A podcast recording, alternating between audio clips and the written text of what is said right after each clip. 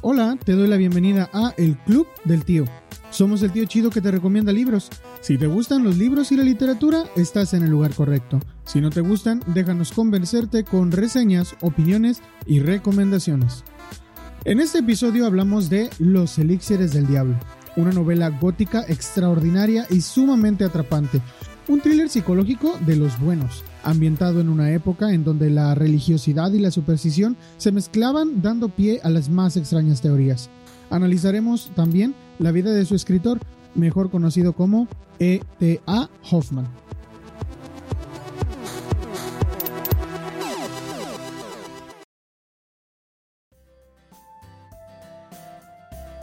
Muy buenas noches, muy buenos días, muy buenas tardes. Sobrinos, eh, sea la hora que nos estén escuchando, eh, que lo estén pasando súper bien. Estamos de regreso eh, con un nuevo capítulo. Esta vez eh, sí estoy por acá molestándolos a todos ustedes. Hoy tenemos un programa bien, bien especial. Tenemos un invitado, por decirlo menos, de lujo. Está conmigo, como siempre, mi queridísimo amigo Isaac Bradbury. ¿Cómo estás, Isaac? Hola, ¿qué tal? ¿Qué tal? Acá, pues, regresando a las andadas. De hecho, ahorita que estamos grabando episodio cada quincena, siento que pasamos mucho tiempo sin grabar y a veces como que se siente que pasaron meses y, y, no, no tiene meses que no grabamos, lo que pasa es que hemos hecho algunos en vivos. Hago de una vez el anuncio, este, para quienes solo escuchan el podcast y no se han metido a YouTube, por ejemplo, tenemos por lo menos tres en vivos, dos sobre algunos temas y uno sobre el libro La guerra no tiene rostro de mujer, que en ese en vivo la verdad es que nos gustó muchísimo esa lectura y hablamos largo y tendido sobre esa lectura. Y pues nada, la verdad es que me da gusto regresar eh, a, acá hablar con los sobrinos porque igual yo creo que igual que le pasó al escritor de este libro, yo creo que el podcast es como un desahogo para nosotros y es, agradable, ¿no? Regresar y saludar viejos conocidos, como los sobrinos que tanto queremos. Así es, así es. Y la verdad es que ya nos hacía falta juntarnos porque, eh, de hecho, esta, este, este, libro lo teníamos planeado desde principios de este año. Eh, incluso por ahí fue como algo medio curioso. Hicimos una lectura conjunta Isaac y yo. Y desde entonces, desde enero de este año, teníamos planeado pues hacer, hacer este, este programa y pues eh, de repente se vino una cosa, luego se vino otra y lo hemos estado postergando, pero finalmente llegó.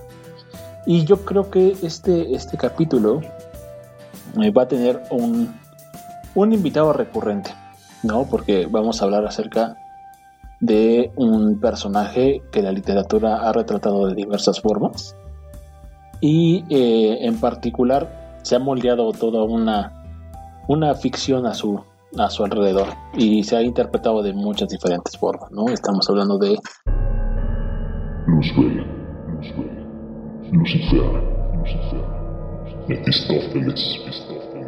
Belcebú. El diablo, pues.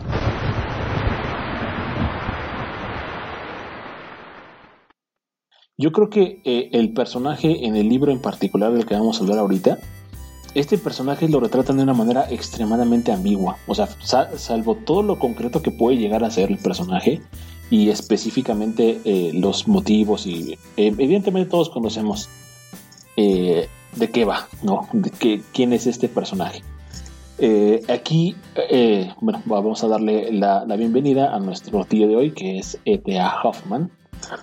Eh, el tío E.T.A. Hoffman retrata al diablo de una manera muy particular. Eh, es, más una presencia dentro del libro que un, ser corpóreo, por así decirlo, ¿no? Y eh, algo que me gusta mucho es que siempre deja este halo de misterio en donde si, si se, se desdibuja mucho el personaje del diablo, con los propósitos que tiene el ser humano en su propia naturaleza, que es algo que a mí me, me encantó de la novela, ¿no? Eh, estamos hablando de Los Elixires del Diablo, de T.A. Hoffman, una de las grandes, grandes novelas góticas de, eh, de los alemanes, que hicieron muy buena escuela. Hoffman es uno de los grandes referentes de la escritura de terror, eh, tanto para Poe, para Lovecraft, para muchos otros. Hoffman ha sido escuela. Y eh, a su vez, en este libro, él hace un homenaje a otro grande de la literatura gótica, que es Matthew G. Lewis.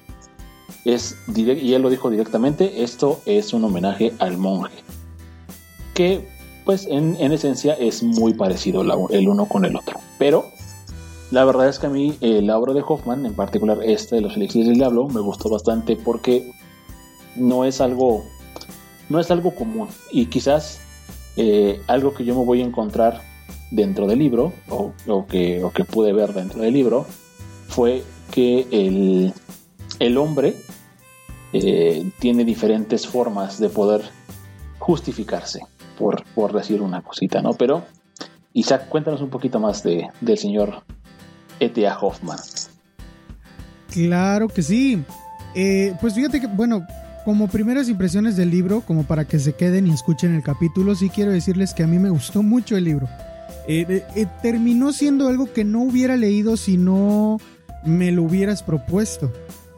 Definitivamente no lo hubiera leído si no me lo hubieras propuesto, pero terminó siendo un libro que me agradó bastante. Entonces, eh, sobrinos, la verdad es que sí es una lectura muy muy buena.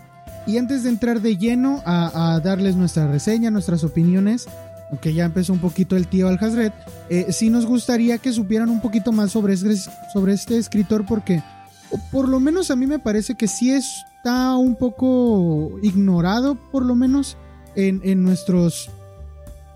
No sé, no, no, aunque figura en los cánones, incluso él sufrió un poco de ser ignorado en su tiempo, eh, pero creo que ahora no hay muchos que estén hablando sobre él. Eh, y, pues también queremos aprovechar la, oportunidad para hacerlo aquí en el Club del Tío. Primero, pues su nombre, ¿no? Eh, nos vamos a estar refiriendo a él como Hoffman, pero él no se llama Hoffman, se apellida Hoffman. Lo conocen más como por las siglas de E.T.A. Hoffman, pero él se llamaba Ernest Theodor Wilhelm Hoffman. Y después, como era un super fan de Mozart, se cambió su nombre Wilhelm por Amadeus, porque él le encantaba Mozart. Él nació en Prusia, lo que ahorita es Rusia, y era hijo y sobrino de juristas. Entonces él estudió derecho.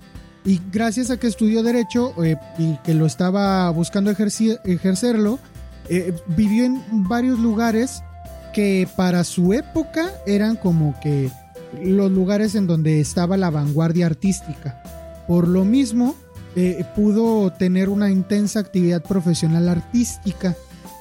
Él creó una orquesta, organizaba conciertos, componía música y, por ejemplo, de, de 1804 a 1813 tuvo muchísima, muchísima actividad.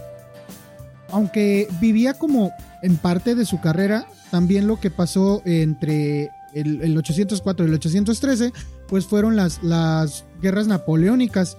Entonces en ese momento sí hubo un descontrol tremendo con todos estos puestos eh, políticos, por así decirlos, y él vivió una eh, muy dura crisis económica y ya estaba casado y tenía hijos y, no podía solo vivir de su arte. Eh, pues sí dirigía conciertos, hacía teatro, pero eh, pues a, duras penas vivía de eso, ¿no? Así que fue como que una bendición que en 1814 le ofrecieran un puesto como consejero de justicia en Berlín. Sin embargo, como, como que este, este afán que él tenía por la música, eso era su, su principal eh, afán, ¿no? Destacar en la música. Pero le pasó todo lo contrario sus composiciones musicales, eh, todas sus obras, pues pasaron a segundo plano, si no es que se olvidaron por completo. Y lo que pasó a primer plano con él fueron sus eh, creaciones literarias, que como bien lo decía ahorita el tío Alhazred, sí fueron fundamentales para escritores, por ejemplo, como Edgar Allan Poe, tan querido por, por nosotros y más mencionado que Hoffman. En la actualidad casi todo lector sabe de, Poe, pero muy pocos son los que, y me incluyo, habíamos escuchado sobre Hoffman. A pesar de que tiene un cuento muy, muy famoso, que es como que el cuento navideño por antonomasia, que es El Cascanueces. Y si tú estás escuchando en este momento que él fue el que escribió el Cascanueces y estás escuchando que él escribió terror, sí, él escribió el Cascanueces y él escribió terror. Y es una parte de su genialidad porque él escribía fantasía y, le metía cosas de un poquito de aquello y un poquito de esto otro. Eh, pero sí, el Cascanueces es de él. Y, y como que empezó con esto de la, de la escritura porque él empezó a escribir primero en revistas literarias, revistas sobre creación musical, empezó a escribir eh, críticas musicales y lo empezaron a tomar mucho en cuenta. Entonces dijo, bueno, si ya escribo eh, críticas musicales y ya escribo pues composiciones eh, literarias, ya escribo composiciones literarias sobre, sobre la música, ¿por qué no escribir algún cuento y publicarlo? Y así es como comenzó a publicar sus cuentos en distintas revistas. Pero pues como les digo, él tenía como que muchas inquietudes eh, artísticas y estas inquietudes artísticas se debían sobre todo a que tenía muchos problemas psicológicos. Eh, la verdad es que muchos lo, lo- ubican como pues alguien que sufría de muchas psicopatías y como que encontraba el desfogue para todas estas ansias y temores y- y fobias en las distintas disciplinas que él ejercía. Fue un hombre de que hacía mil y un cosas. Fue jurista, como ya les había comentado, fue dibujante y caricaturista, fue pintor, fue cantante, era tenor y fue compositor musical también, además de ser escritor. Y pareciera que ya estaba lo suficientemente ocupado en su vida como para que su psicopatía lo descontrolara. Y es que a lo mejor también fue el trabajo como juez lo que le daba cierto orden a su vida. Pero siempre sacaba tiempo para estar alcoholizado. De hecho, él siempre estaba alcoholizado. La gente menciona que era sorprendente verlo llevar una vida burguesa tan normal como cualquier otro burguesito, estando siempre hasta el copete de alcohol. Pero lo hacía. Y además de eso, también se dice que sus juicios eran de lo más apropiados moralmente, eh, digámoslo así. Eh, él, siempre, siempre tuvo una moral muy férrea a la hora de juzgar a la gente. Entonces, pues, eh, no sé qué, qué, qué clase, qué clase de persona es capaz de, de ser un juez moral, pues lleno de alcohol, ¿no? Era alguien sin duda extraordinario. Y pues en una de estas crisis psicológicas que tuvo por ahí del 815, él acababa de tomar su puesto como, como jurista en Berlín, eh, pero pues tenía muchísimos, muchísimos problemas, además venía arrastrando muchas cosas y pues su situación económica no era la mejor todavía, entonces eh, tuvo una crisis psicológica tremenda y en un mes escribe la primera parte de los elixires del diablo. En un mes, se la escribe de marzo a abril, va y la, da para que la publiquen y él mismo lo explica, él mismo dice que él vio este libro como su propio elixir vital y ahorita vamos a ver a qué nos referimos con esta, con esta expresión. Pero este elixir le permitía tener pues, pues vitalidad, no un sostén económico y además pues fue como que lo que le dio fuerzas para continuar porque lo utilizó, uti- utilizó como desahogo para, para la mente tan atribulada que tenía. Entonces, fue eso. La, la historia, él la sacó como folletín, porque en aquel momento el folletín tenía un gran auge, mucha aceptación ante el público, podía llegar a muchísimos más lectores y al mismo tiempo tener mejores ingresos. Así que él lo hizo con toda la intención. Adaptó la historia de la novela al formato del folletín y su economía, pues bueno, pasaron dos cosas. Primero, probablemente como su economía mejoró, salió de la crisis que tenía. Y a consecuencia de eso, le costó muchísimo trabajo terminar la segunda parte del libro. ¿Por qué? Pues porque ya no estaba tan mal psicológicamente o anímicamente para, para escribir como este subidón que le dio de, de un mes, pues ya no lo tenía. Entonces batalló mucho para, para terminar la segunda parte de la novela. Eso fue lo primero que le pasó. Y lo segundo fue que se ganó la antipatía de muchos. Porque eh, en la opinión popular, el folletín era tomado como un género inferior a la novela y pues por eso batallaban muchos, tenían muchos conflictos con eh, darle un lugar eh, dentro del movimiento del romanticismo en, su tiempo. Pero ahora pues lo bueno es que retomaron la, la cordura los, expertos o los académicos y ya le dieron su merecido lugar dentro del romanticismo.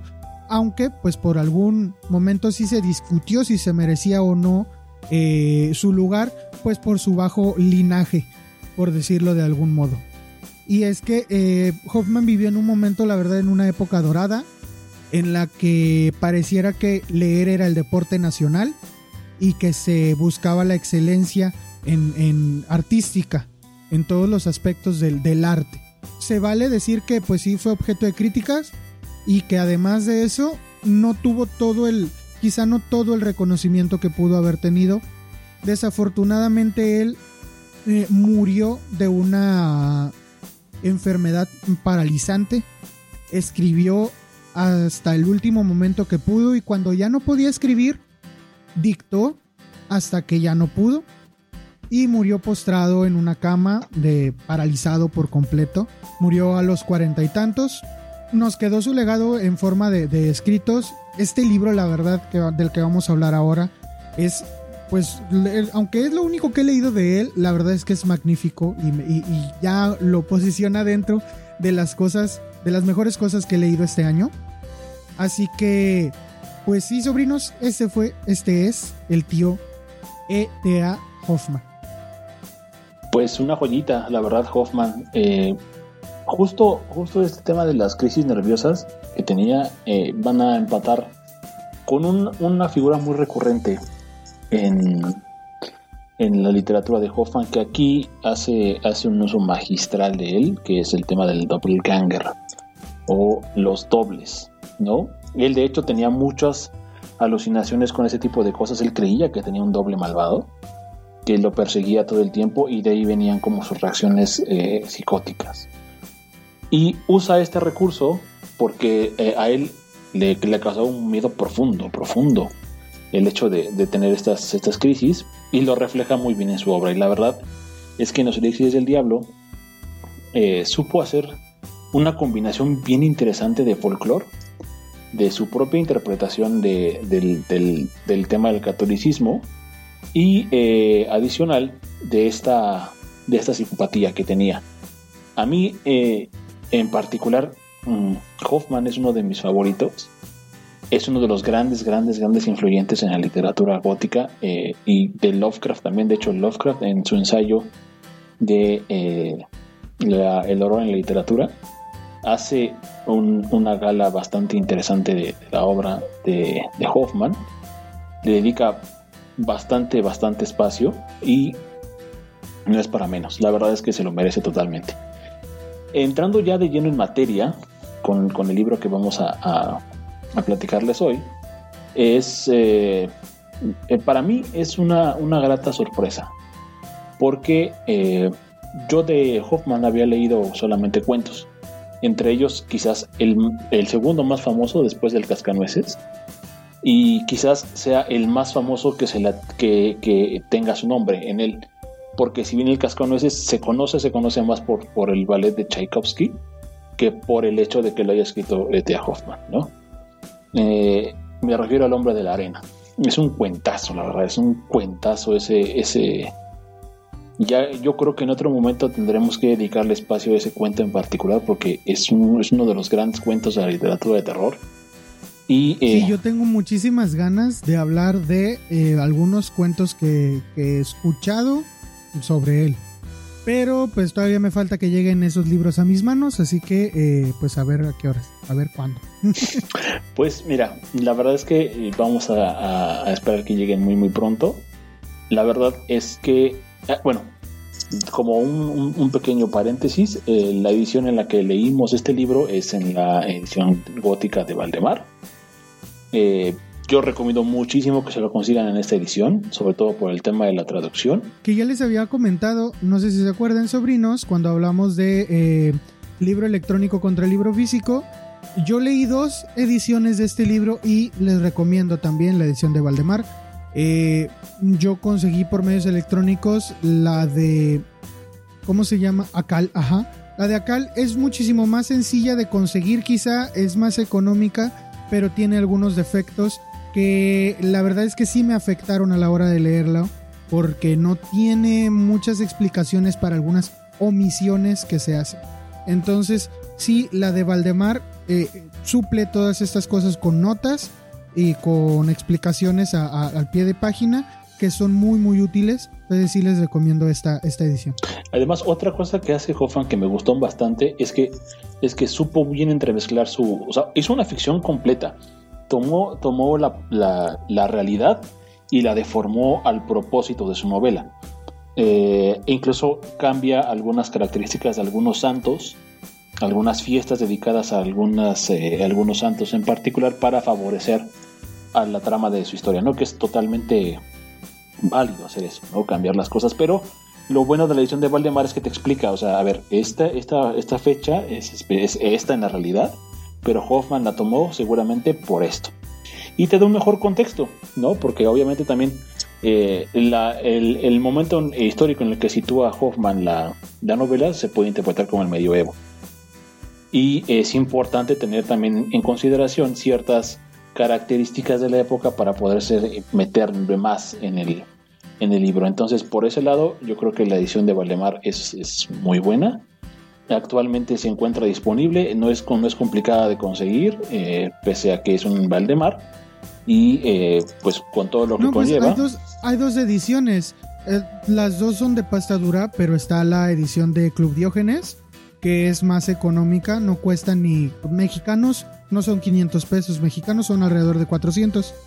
Y, pues la de Acal cuesta 350, entonces ponle 50 pesitos más y te compras la de Valdemar, que la verdad pues vale muchísimo más mucho mejor, la verdad, ¿no? Bueno, y ya acabando este paréntesis, ¿qué, qué, qué nos vamos a encontrar en los elixirs del diablo? Para empezar, nos vamos a topar con un personaje que carece de su propia historia que eh, esto es algo súper interesante en el libro y que a mí en lo particular me gustó muchísimo, que a la par de que tú vas leyendo, el personaje va descubriendo junto contigo su propia historia.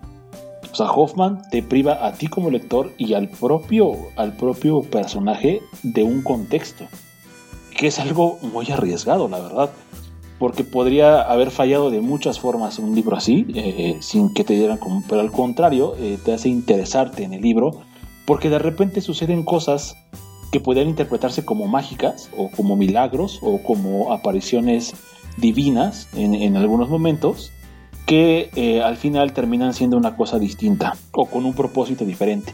O incluso explican eh, ciertas eh, situaciones que pudieran parecer inverosímiles al principio pero en realidad no lo son.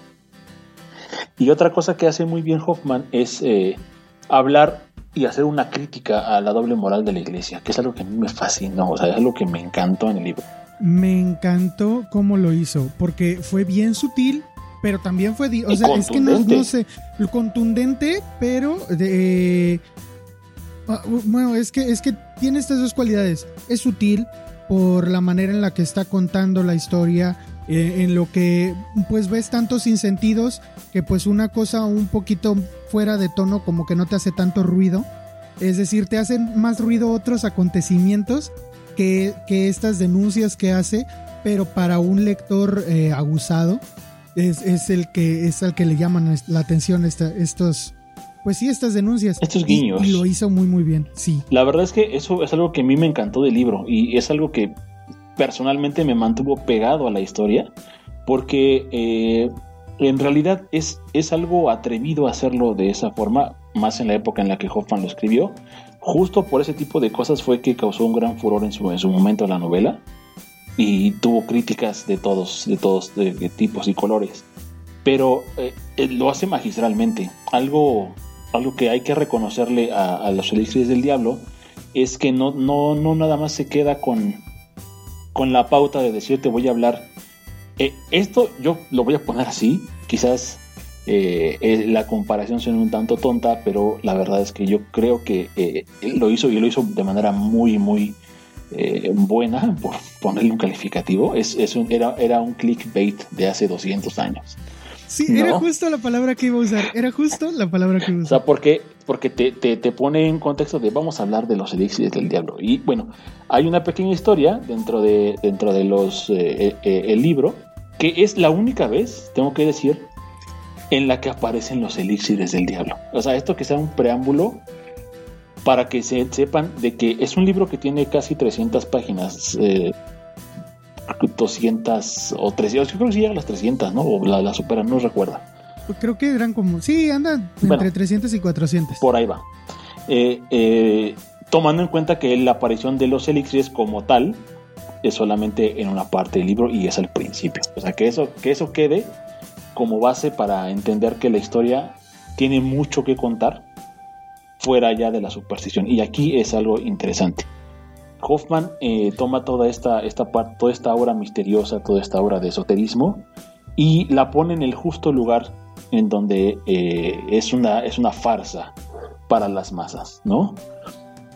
Pero, aquí hay un pero bien interesante, Hoffman nunca deja de jugar con esta, con tu mente, por así decirlo, porque de repente pasan cosas que desafían a esa primer postura en donde Hoffman te dice que todo es una charada. O sea, y, cosas importantes, cosas que, en, el, clímax del final del libro eh, tienen una, una, trascendencia en la historia eh, eh, casi, casi, pues necesaria, por así decirlo, para que pueda ser, ¿no?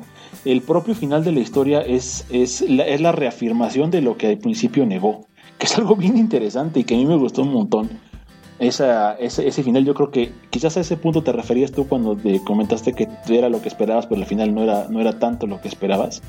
Porque lo sí, de lo que pasa es que tiene, tiene como, como esta manera de darle eh, otro significado a lo que ya esperabas, que es lo que te sorprende, el hecho de que sea capaz de hacer dobles este, narrativas eh, del mismo suceso y, lo, hace, lo hace seguido.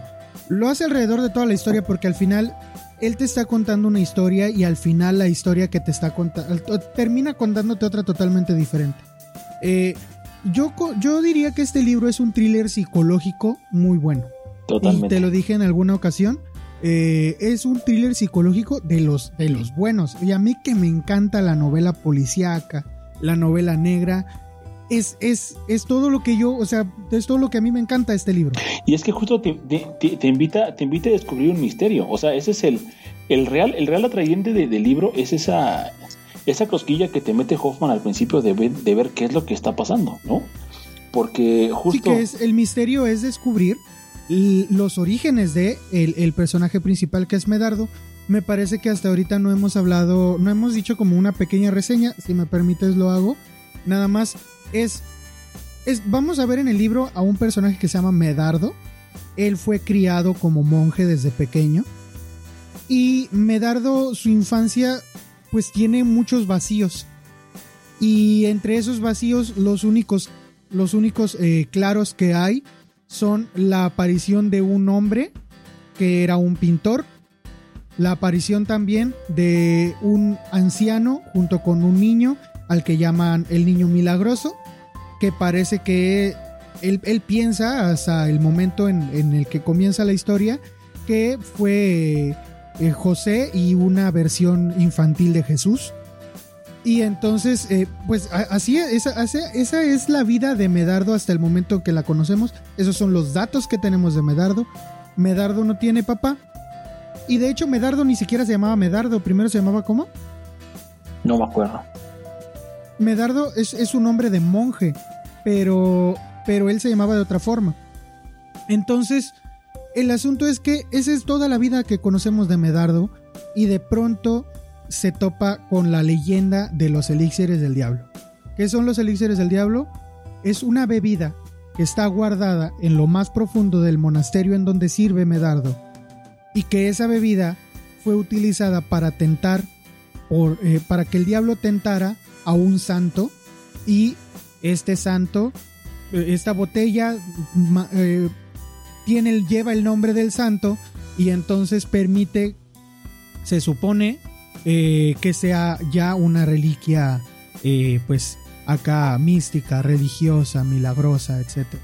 Se dice que cuando tomas de esos de, esa bebida, de ese elixir, pues hay, hay cosas inesperadas que te pueden suceder, que supuestamente vas a tener, eh, eh, pues sí, va a haber en ti efectos sobrenaturales, pues.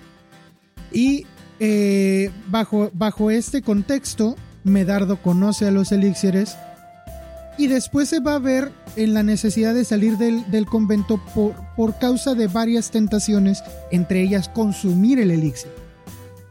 Y va a tener que salir del monasterio para poder resistir estas, estas varias tentaciones que incluyen temas recurrentes en el, en el libro, como son el asesinato y el, pecado eh, carnal, el sucumbir a los deseos sexuales. Cuando, siendo un monje, pues tiene que ser célibe. Entonces, Medardo va a tener este viaje en donde le dicen vas a tener que ir a Roma a dejar unos papeles, pero de, de donde sale del monasterio, quién sabe si va a llegar. Porque le, le, pasan cosas y cosas y cosas y la historia empieza a tomar un, un tono cíclico en donde Medardo pasa de estar bien a estar muy mal y luego estar bien y luego muy mal. Y todo esto es una reafirmación de la intención del autor de que te hagas una idea en tu cabeza de lo que va a suceder después para después cambiártelo por completo. Entonces, allí, ahí para mí eh, en eso está la genialidad de la, de la novela como thriller psicológico que es como lo vi yo, que esta, eh, esta manera cíclica de contarte la historia de Medardo te permite creer que sabes qué es lo que va a pasar porque ya te lo dijo varias veces. Y cuando llegas al final, a esa última vuelta que completa el ciclo, todo, todo es completamente diferente a lo que pensabas, pero también incluye aspectos de lo que ya esperabas que pasara. Entonces, esa es a grandes rasgos, pues como que una sinopsis de la novela. De hecho, algo, algo que me gustó mucho de esa, de esa forma en la que construye la novela Hoffman es que yo siento que ese recurso lo usa más como una distracción que como un hilo conductor porque te, te, pone en una posición donde dices, bueno, pues ya, ya entiendo de, qué va la novela, ¿no? Ya sé que esto va a ser una, una historia de, de, redimirse, etcétera, etcétera, y eh, el, el, el, bien va a triunfar sobre el mal, sobre la, el arrepentimiento y el, eh, la consagración hacia, los, hacia las virtudes de la humanidad de nuestro héroe. Y no, no, no va por ahí el asunto. Eh, esto, más allá de hacerles un spoiler, es porque queremos invitarlos a que lean la novela. Que, entren a la novela con esta, con esta premisa de que lo que se van a encontrar al final es algo completamente de lo que van a leer. Durante, ¿qué son? ¿12 capítulos? No estoy muy seguro. Creo que sí. A ver, espérame, aquí, aquí lo tengo. Son. dos, tres, tercero. Mira, son dos partes. Está, está la primera parte que es como eh, antes de su viaje y la segunda parte que es después, después del viaje. Y durante su viaje, ¿no? Y, ajá, exactamente, nada más, nada más es así, porque eh, en, la primera, en la primera parte que es del viaje, eh, se toma la, la, parte donde emprende el viaje y corta en un momento decisivo de, de, de la vida de Medardo. Y entonces eh, regresa, o sea, corte a este, qué es lo que le pasó después de lo que, de lo que ocurrió acá. hay que decirlo, la historia la verdad es que abarca muchísimos años de la vida de Medardo. Porque empieza cuando Medardo es pequeño, es un niño de unos 8 años, menos de 10 años tenía, cuando dice que vio a aquel niño milagroso y, entonces deciden eh, los adultos que estaban a cargo de él que lo van a meter al monasterio, y entonces la historia termina cuando Medardo ya está anciano. Muere de anciano, de hecho. ya, de hecho, ajá. Entonces, sin embargo, lo que le pasó, todo esto que le pasó a Medardo, eh, o sea, y en realidad te quedas tú con, a lo mejor a veces, eh, y puede, puede ser este, útil que sepan esto antes de leerla, porque sí va a haber una, eh, algunos saltos temporales en la historia que en los que tú digas, espérame, entonces ¿cuánto tiempo pasó de aquí a acá? Y sobre todo cuando llegas a la etapa decisiva en donde Medardo tiene que eh, decidir qué va a ocurrir o, vaya, el, cambio definitivo en Medardo se va, se va a tener que dar, ya pasó un tiempo que tú no te esperas que haya pasado. Y ya después de allí, eh, pues viene la vejez de Medardo. Entonces, es, interesante cómo en, tan poco, en tan pocas páginas se nos cuenta con tanto detalle la vida completa de una persona y además no solamente eh, pues, pues como que por encimita, ¿no? La verdad es que se mete bastante en, en los acontecimientos de su vida. Y aparte, hay un, hay un par de capítulos en donde el tomar en cuenta todos estos eh, brincos temporales te van a ayudar bastante para ir hilando puntos. Eh, este capítulo en donde se desvela todo lo que ocurre es el capítulo en donde te va a servir saber cuánto tiempo pasó de un lugar a otro y acordarte mucho de nombres, acordarte de eh, lugares, nombres, fechas. Te va a servir bastante para entender por completo la historia. Que como les digo, o sea, yo yo la sigo viendo como, como un muy buen thriller, una muy buena novela con un misterio sorprendente y que además eh, tiene, tiene como esta como estos inicios yo, yo siento que era como estas cosas antes de que antes de que Poe inventara el género policíaco evidentemente leyó a leyó a Hoffman yo lo siento así porque porque además hay que decirlo ya lo, ya lo decíamos Hoffman fue juez Hoffman tenía muchísimo saber en cuanto a, aspectos judiciales. Y cuando se toma ese aspecto en la novela, es muy específico al mencionar lugares, evidencia, testigos y, cosas, acusaciones y procederes en cuanto al que quieren eh, o están culpando de uno u otro crimen. Entonces es muy interesante, o para mí me resultó muy interesante ver cómo eran los procesos judiciales en 1800, 1815 para ser exactos, porque el que lo escribió era una persona que desarrollaba o seguía eh, de primera mano estos procesos judiciales, que es lo que ahora los escritores hacen mucho. Muchos escritores son eh, policías retirados, detectives retirados, que ahora empiezan a escribir este, cosas o van y se, se se nutren, ¿no? De, piden asesoría de una persona que se dedique a esto, pero Hoffman lo tenía de primera mano. Y, es, es, excelente ver cómo desarrolla todos esos procesos en, la novela. De hecho, de hecho, dentro de la novela hay un, hay un juicio, hay un juicio que es muy interesante. Y aquí es donde Isaac nos comentaba que de repente vas a encontrarte con ese ciclo de hay, hay un peligro inminente, pero a mí lo que me gustó mucho, y esto es algo que tiene que ver con la forma en la que está escrito el libro, y la forma en la que está escrito me refiero al lenguaje que utilizó Hoffman para poder hacer el, libro, se, eh, se hace una, una mezcla entre, entre suspenso y, y una, una sensación de, de, ¿cómo decirlo? como de inestabilidad, como, como de angustia por, por el personaje. Porque, eh, bueno, para... A, dónde voy con ese tema? A mí, otra cosa que me gustó mucho del libro es el lenguaje que utilizó Hoffman. Es un lenguaje súper cargado, es un lenguaje eh, que no se, no, se, no se limita a la hora de, hacer, de hacer eh, una, una, gama muy florida del, del, contenido eh, tiene muy muchas exageraciones.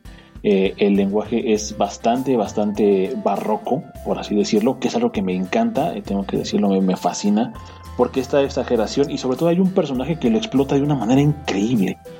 Y que es uno de, los, de mis personajes favoritos. Es, es, es, un personaje secundario, pero que al mismo tiempo es un personaje que va a llevar de la mano a nuestro, a nuestro Medardo a, a hacer y comprender cosas. Y de hecho va a ser... Es este sujeto saltarín campo. risueño. Sí, claro, por supuesto. Sí, sí, me, sí, me, sí, me sí. encantó. Aparte, o sea, eh, de repente, esto, esto lo, lo tengo que decir. No es ningún spoiler, porque no voy a decir exactamente qué fue lo que dijo, pero eh, Belcampo era este tipo, como si ustedes conocieran a alguien que habla puras incoherencias, pero incoherencias eh, de una manera muy estética, y una estética bastante, bastante interesante. Eh, es risible, te da risa la forma en la que habla, porque parece que estás hablando con un, con un caballero eh, tipo Don Quijote, por así decirlo, la forma en la que se expresa, ¿no? La, eh, el, el, el cómo, el cómo a sí mismo se echa flores eh, es, es algo increíble, o sea, es un personajazo que a mí me encantó y que es donde Hoffman hace un- una, una gala de todo este, este manejo que tenía del idioma, que es una maravilla, la verdad.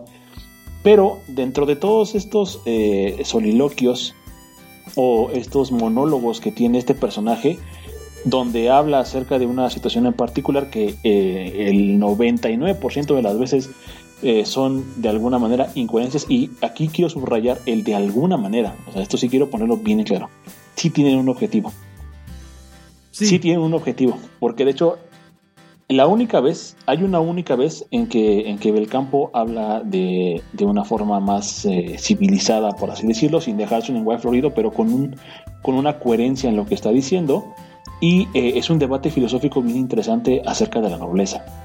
De la nobleza no, no de ser noble, sino de, la rique, de los ricos, de la gente noble, de la, de la gente noble de aquella época. Y, del valor que tiene. Eh, se los dejo hasta ahí. Pero eh, es un personaje que eh, representa la otra cara de la moneda de los elixires del diablo. Ahora, ¿por qué la novela se llama Los elixires del diablo? Y solamente aparecen una vez. Yo creo que eh, es, es, es un, un, eh, un punto importante a destacar dentro de, dentro de el, análisis que quiero hacer, porque efectivamente solamente una sola vez se cuenta la leyenda de que el diablo tomó vino de su propia cava y le puso un, eh, un hechizo en donde aquella persona que tomara ese, ese, ese elixir iba a sentir el mejor placer e iba a ser eh, prácticamente un, superhumano, por así decirlo. Esa era la tentación, ¿no? Probar el elixir para convertirte en, en, un, en un igual eh, casi casi con Dios, con esa, con esa promesa a caer al pecado y pues evidentemente eh, el diablo se llevaba tu alma por haber pecado de esa forma en contra de Dios. El, esta, este, este evento le sucedió específicamente a Tomás de Aquino y eh, a Santo Tomás de Aquino y después Santo Tomás de Aquino tomó esa, esa botella y lo fue a dejar en, en el convento eh, eh, monasterio donde Medardo está haciendo su o ejerce su, su, su, pues sí, su trabajo de monje, ¿no? Él se entera y de, de, repente llega un, un, par muy particular que yo creo, que yo creo, y, y quizás aquí eh, si quisiera tu opinión, Isaac, yo creo que ese par que llega y le, y le cuenta, eh, o más bien incita a Medardo a hacer, a hacer uso de los, de los elixires, yo creo que ese sí es el diablo para mí es el. Es, es que hay muchos, hay muchos lugares, hay muchos. Es que es, es, una genialidad que tiene la novela. Hay muchas ocasiones en las que tú dices, ese es el diablo. Exacto.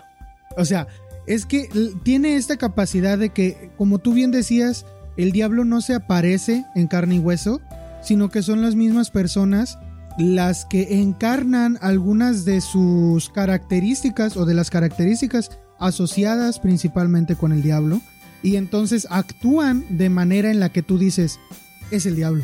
O sea, lo está haciendo él y está este, se le apareció en forma de esta persona para decir que haga esto, o para ayudarle a salir de esto, o para meterle la, la pata en esto. Y yo, yo, yo Con creo estas que, personas... ah. yo, digo, yo, yo creo que esa, esa, parte en particular a mí me llamó mucho la atención y justo llegué a esa conclusión porque eh, es, es la, la única parte en el libro donde donde de, de, la nada, o sea, prácticamente de la nada aparece, aparece un personaje con toda, con toda la, la indumentaria de, de, una persona de confianza, por así decirlo, y eh, le propone a Medardo una, un, Pues una, podemos una regla. decirlo, está al principio, está al principio de- del libro, no es este gran spoiler. Eh, de hecho, pues hasta incluso les, les puede llamar la atención. Eh, eh, son, son un par de personas que, como bien dices, llegaron con todas las credenciales para, para ser eh, tomados en cuenta como personas o, ciudadanos respetables de la comunidad y pidieron un tour por la iglesia el encargado del monasterio, perdón, eh, el encargado del monasterio, y se los encarga a Medardo y ellos le piden a Medardo justo ir al lugar en donde están las reliquias de- del monasterio. En ese lugar, bajo llave, está el elixir del que nos estaba hablando ahorita el tío El Hazret. Ellos nunca lo habían visto, ellos no sabían qué había detrás de esa puerta, de ese armario. Ellos estaban viendo por ahí otras cosas, o algunas túnicas, espadas, este, otros objetos de, de santos y todo eso. Y justamente dirigen su vista hacia el armario cerrado con llave en el que estaba el elixir. Y le dicen, ¿qué hay allí? Y entonces podrías decir tú, ah, pues mera curiosidad, es lo único que está cerrado. Pero no se detienen allí. Le dicen, cuando ya saben qué es, ¿y por qué no le tomas? Entonces, e- es evidente la... Para mí, por lo menos, es evidente la referencia a lo que la Biblia eh, nos cuenta sobre el jardín de Edén. En donde eh, este ser manipulado eh, tienta, tenta, no sé cómo se dice si tentar, Sí, es- sí, de bueno, pues le pone la tentación. eh, pone la tentación sobre la, la criatura inferior y entonces le dice, no te va a pasar nada. Vas a ser, como bien dices, vas a ser igual que Dios. Y es exactamente casi que son las mismas líneas que dice la Biblia. O por lo menos es el, se puede ver el mismo evento y es ahí en donde tú dices, quizá este es un emisario o es la aparición de O el propio eh, el diablo. diablo sí, aquí. claro, por supuesto. Exactamente. Y, y sí, lo, sí lo puedes. Y creo que de todas las. Porque esto ocurre en varias ocasiones. En varias ocasiones a través del libro tú dices: Este es. Este es. Creo que, y viéndolo en retrospectiva, esta es la única aparición.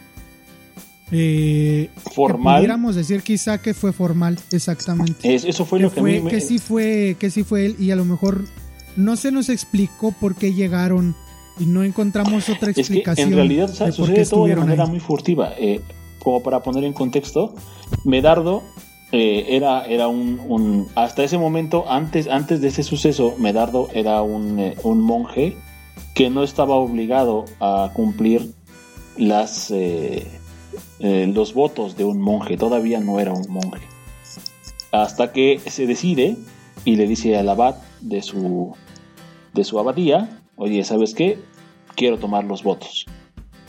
¿Por qué? Porque este, este, este recinto era importante dentro de la cristiandad porque era de los que tenían más reliquias. eh, de los de hecho era un lugar de peregrinación justamente por eso, ¿no? Porque había muchas reliquias guardadas ahí, tanto de santos como en este caso del diablo, eh, de los elixires que estaban ahí guardados.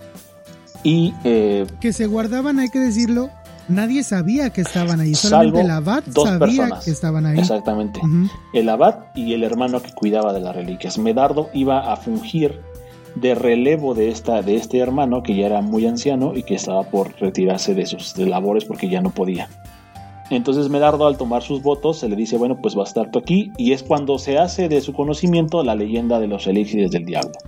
Pasa esto y enseguida, enseguida eh, sucede que eh, él estando ya en sus funciones de cuidar esta, eh, esta, sección del, del- de la abadía, vienen a visitarlo, así como, como si nada, dos nobles que quieren hacer su peregrinación y lo invitan hasta, y haciendo mucho la alusión de esta alegoría de, de que la mejor, la mejor trata del diablo es hacer creer que no existe, ¿no? Esa, esa es eh, como la premisa porque ellos mismos consumen el elixir. De hecho, lo destapan Y aquí es donde otra vez Hoffman hace uso de su lenguaje que a mí me encanta, porque hay una, hay una descripción tan maravillosa del olor De- del aroma del, del vino. que sí, de verdad se te antoja. O sea, ahí Hoffman, la verdad, mis respetos, el hombre supo usar lo cargado del lenguaje gótico, del lenguaje barroco, para hacer alusión a esta, a esta fragancia, ¿no? De, de un vino añejo que tenía cientos de miles de años, ¿no? Eh, Sí. Y que, y que justamente esta, esta propuesta que le dice el de, pues mira, yo le voy a tomar y aquí estoy, soy un ser humano común y corriente, no me pasa absolutamente nada, es vino, esto es una superstición, güey. Y Medardo de repente eh, dice, no lo voy a hacer, coge la botella, pero ojo, no la deja, se la lleva.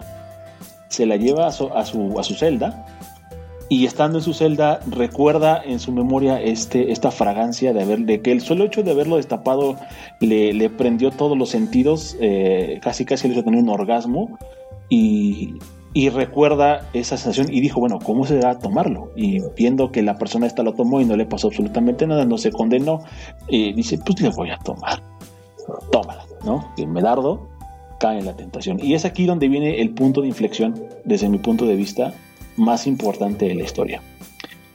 ¿Por qué, por qué si solamente hay una botella, el libro se llama Los elixires del diablo, o sea, en plural.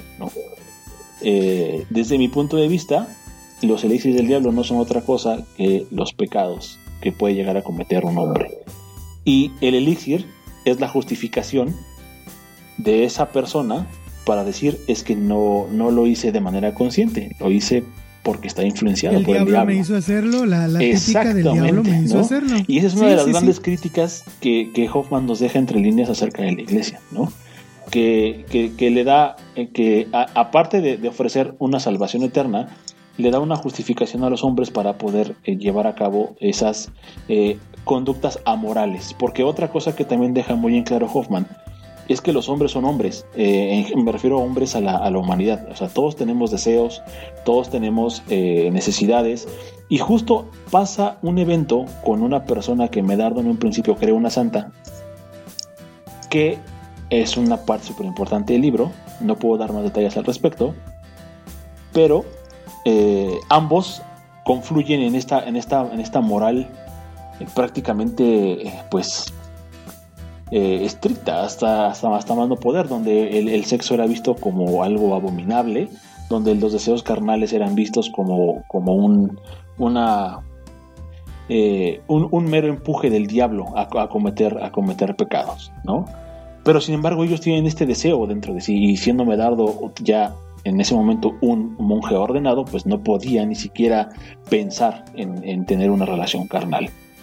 Y eh, Medardo se refugia en este, en este hecho de beber el elixir para empezar a cometer todo tipo de, eh, de antojos, por así decirlo, dentro de su viaje. O sea, se, se permite hacer las cosas porque tenía justificación de decir es que lo hice porque me tomé esto, que, me- que a- incluso lo ve como, como una llave liberadora.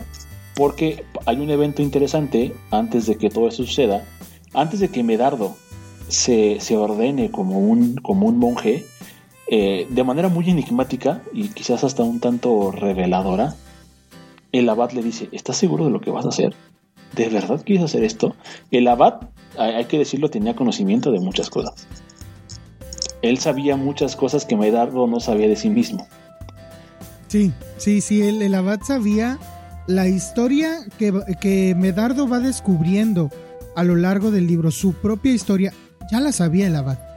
Y por eso estaba, y, y al ir descubriendo es- esta historia, nosotros nos vamos a dar cuenta, es que el abad ya sabía esto y por eso no le, por eso le pedía a Medardo estar seguro.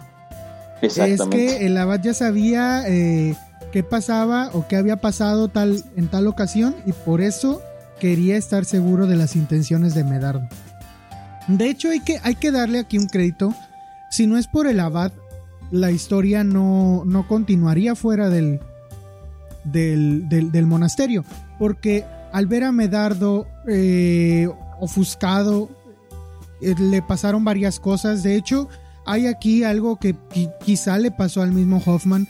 Y es que Medardo tiene algunos ataques eh, nerviosos y los, los describe con tal viveza que piensas tú que es algo que le ha pasado cuando averiguas lo que le pasó a Hoffman. Dice, sí, probablemente estaba describiendo uno de sus propios episodios. Eh, psicóticos. Pues ya sea exactamente psicóticos. Entonces, a, aquí a Medardo le pasan. Y entonces el abad le dice, mira, ¿sabes qué? Eh, necesitas despejarte, ve a Roma. Tienes que ir al Vaticano y vas a cumplir esta misión. Y ya de regreso vas a pensar, eh, vas, a tener suficiente tiempo de ida y vuelta para pensar en lo que te está ocurriendo, en tus motivos para quererte ordenar como monje y eh, pues en tu devoción, ¿no? A Dios. Y es este viaje precisamente el que, el que le da oportunidad a Medardo para dar rienda suelta a todo lo que supuestamente el elixir lo está haciendo hacer. Y pues de ahí empieza todo el alboroto.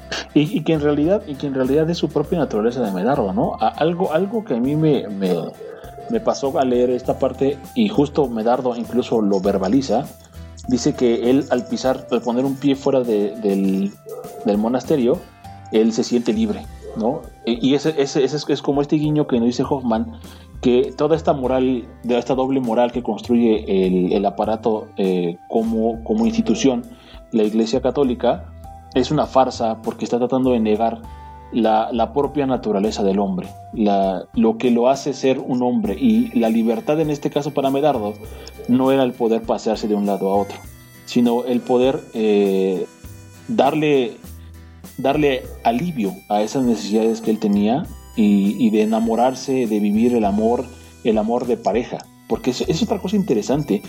Eh, el, eh, para, para Medardo llegó un momento en el que se hace eh, incluso hasta agobiante el tema del amor, porque está en un conflicto interno muy, muy, muy grueso.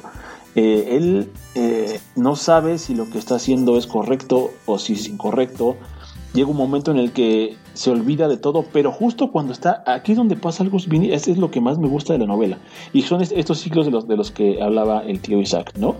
Justo cuando Medardo ya se estaba entregando a esos placeres mundanos y decir, yo ya me acepto como soy, yo ya sé que soy un ser humano, que tengo estos deseos y no tiene absolutamente nada de malo, y eh, este elixir lo que hizo fue nada más abrirme los ojos, eh, en ese momento pasa una tragedia, una tragedia que la representa Hoffman en estos ataques delirantes que tiene el personaje, donde eh, ocurre un pecado que sí es un pecado imperdonable, como el asesinato, por ejemplo. ¿no? Eh, y aparte asesina a personas de mucha importancia en el, en el libro. Uno de los asesinatos incluso lo destroza totalmente por dentro y lo hace vivir quizás el, el episodio más terrorífico de todo el libro, que es el preámbulo de su llegada a Roma. Cuando antes de, ver al Papa tiene que expiar muchas culpas en, un monasterio diferente. Eh, eh, tendría que dar algún detalle medio de spoiler, pero no, me lo voy a, ahorrar. Ahorita, gente, sí les aviso. Eh, pues la novela, la novela va de esto. Medardo va a pasar por muchas cosas. Y la verdad es que no podemos dejar decirles más que, pues léanlo. Si a ustedes les da curiosidad o no les molestan los spoilers, a partir de ahora vamos a hablar con ellos. Entonces, a partir de ahora vamos a hablar con spoilers. Están advertidos. Aunque escuchen el capítulo, les aseguro que leerlo no será lo mismo que escucharnos a nosotros hablar sobre él. Así que si quieren, quédense. Entonces, si hasta aquí piensan llegar para no llevarse ningún spoiler, bueno, hasta luego, sobrinos. Esperamos que nos terminen de escuchar cuando terminen de leer el libro. Sí, vayan a leer el libro y regresan a, esta, última. Este, esta es nuestra segunda parte, así como el libro se divide en dos partes, esta es la segunda parte de los sí. del diablo por el tío. ¿no? Entonces, a partir de ahora, alerta roja y comenzamos con los spoilers. ¿no? Destripe. Destripe, con, porque en español se dice destripe. Destripe. Entonces, este, bueno, pues Medardo, Medardo llega, llega a un punto de su viaje donde tiene que expiar el asesinato de la persona que ama. Él, él, eh, él cree que mata a la persona a la que idolatra con todo su corazón y el objeto por el cual él comete muchas cosas eh, en función de que la ama, ¿no? Pero él, él piensa que la ama. Hay una, eh, una confusión un poco un poco rara dentro de, de- de cómo llega a este monasterio. Y aquí aparece de nuevo Belcampo. Belcampo aparece de la nada y el lo campo salva. apareció como tres o cuatro veces en el libro. Pero sus apariciones Y- y- son súper Pero importantes. aparece nada más para... Para sí, salvarlo. pero aparece para salvarlo. De hecho, Y aparece para salvarlo y ahí es donde dices, ¿Belcampo será el diablo? ¿Ayudándole? yo al, yo, al contrario de eso, yo lo veo como un ángel. Para mí, para mí Belcampo es un enviado de Dios. Porque está ayudando a, a Medardo a acabar con su viaje y, y siempre, siempre Belcampo lo encamina a que termine su viaje a Roma. Nunca lo incita a que se mueva, de hecho es el que dice mantente, mantente, mantente, ¿no? Y de repente Belcampo así como de la nada dice, ah, pues te rescaté, pero ahora, ahora quiero ser actor. Y se va a actuar a Roma. Y curiosamente, y curiosamente acaba, a- acaba, acaba Sí. por ayudar a Medardo a llegar a Roma, ¿no? Y para mí es eso, para mí Bel- Belcampo es un ángel, es un ángel disfrazado de un, de, como, como, lo, como en, en la, en, en- en la tradición normal, nos disfrazan la ayuda divina, ¿no? Como de algo inverosímil, como de algo que no tiene sentido, como algo achicado, como algo que no tiene una...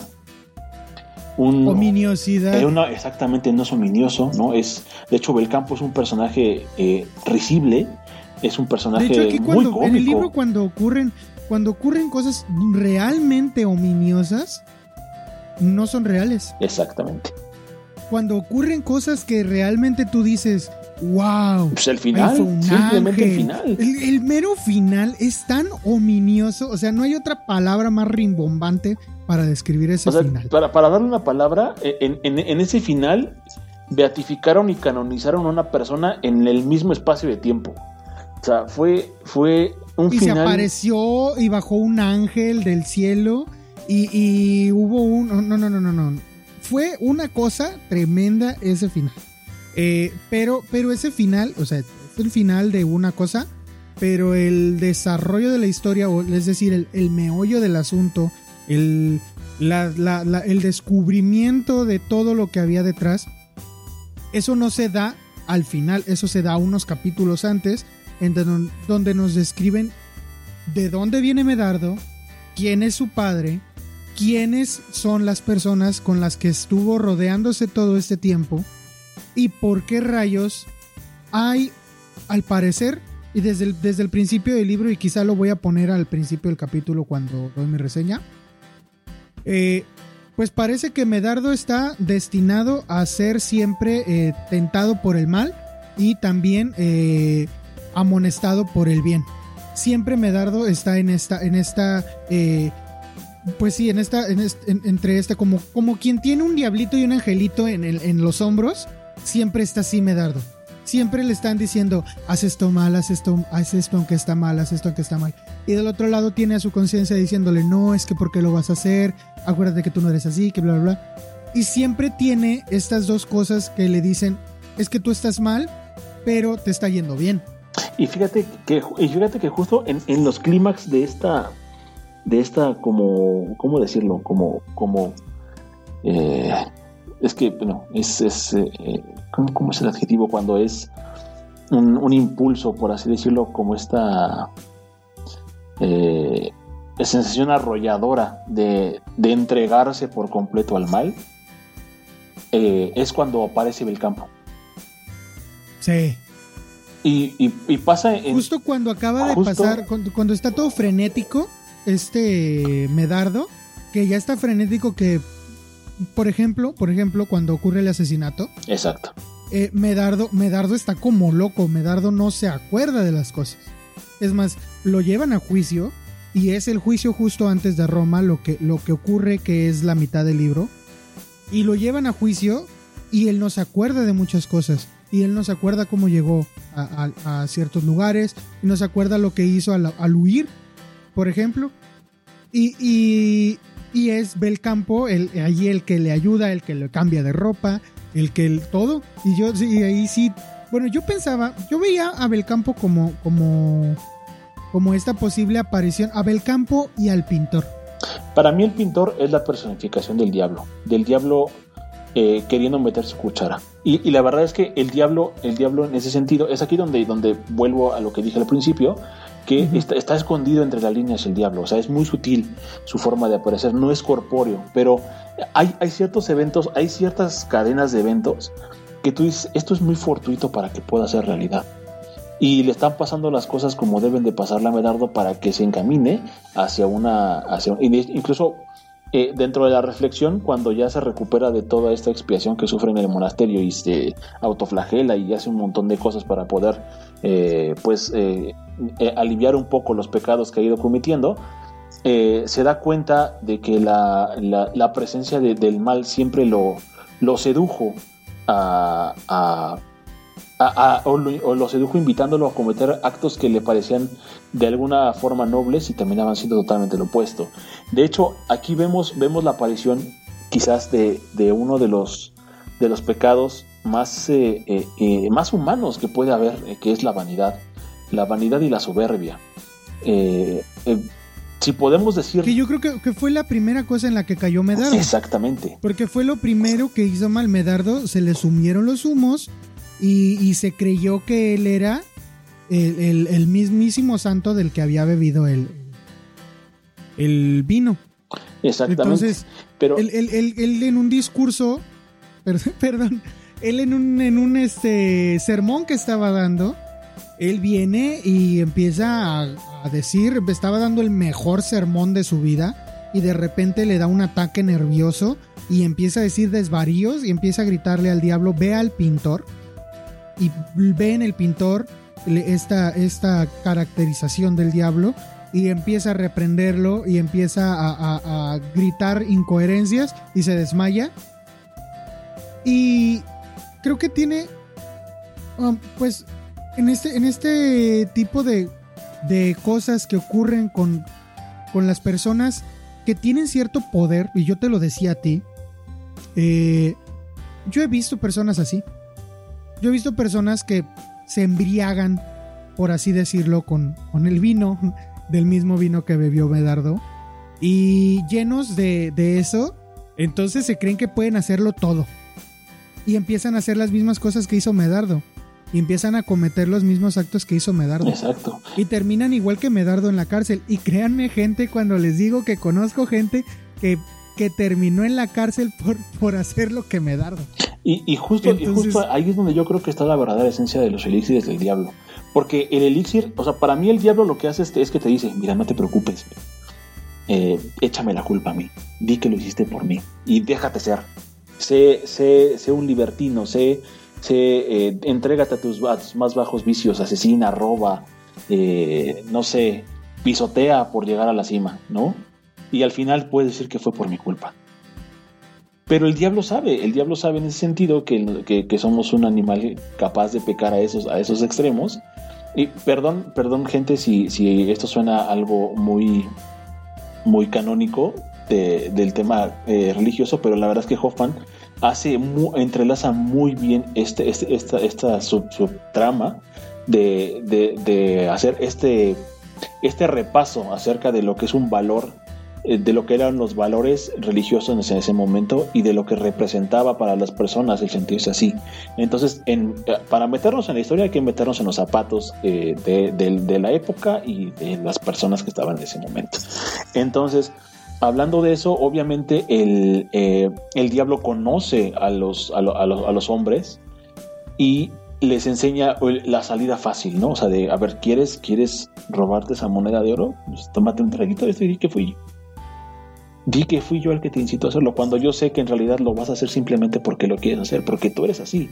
Dentro de nosotros está el poder robar, el poder matar, el poder pisotear, el poder humillar, o sea, somos capaces de todo eso, pero nada más necesitas una excusa. Nada más es una excusa. Y mientras no tengas la excusa, eh, te pueden culpar completamente. Exacto. Y es como esa excusa que le permitía a Medardo tener su conciencia tranquila por momentos, diciendo, no es que yo no fui, es que fue porque tomé el elixir. Exactamente. Incluso ignorando, ignorando el hecho de que desobedeció y pecó al tomar el elixir. Exactamente.